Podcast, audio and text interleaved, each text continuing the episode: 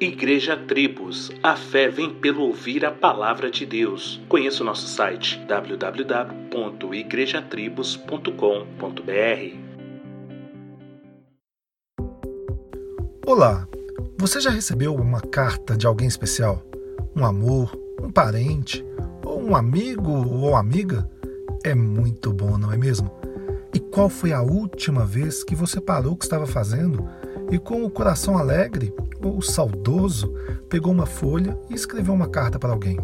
Mas eu digo algo escrito do seu próprio punho e do seu coração, pois em tempos de internet é fácil às vezes pesquisar algo como carta para alguém especial e ter centenas de milhares de modelos pronto e enviar via zap ou e-mail ou Facebook.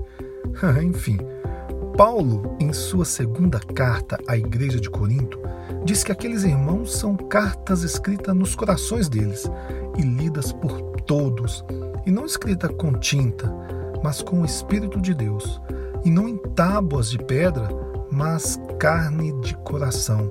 E ele diz: Vós sois cartas, e sois transformados de glória em glória pelo Espírito do Senhor. Hoje eu quero estimular você a surpreender alguém. Pode ser uma pessoa próxima, como mãe, pai, filho, esposo, esposa, ou alguém que você não tenha tanto contato mais. Eu te incentivo a parar por um momento e deixar que o sentimento que você tem por esta ou estas pessoas lhe inspire a ministrar algo de bom no coração delas. Mas se possível com papel e caneta. E claro, enviar pelo correio, pois será muito melhor e uma surpresa inesquecível. Você pode até usar o Google Maps para achar o endereço. É muito simples. Bom, uma ação simples como esta tem o poder de tocar e abençoar a vida de alguém. E isso não tem preço.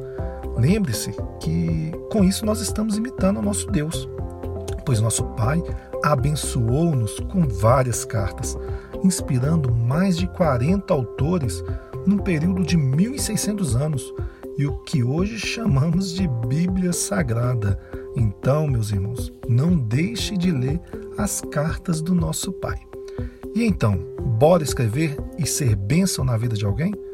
Vamos lá, que Deus te abençoe.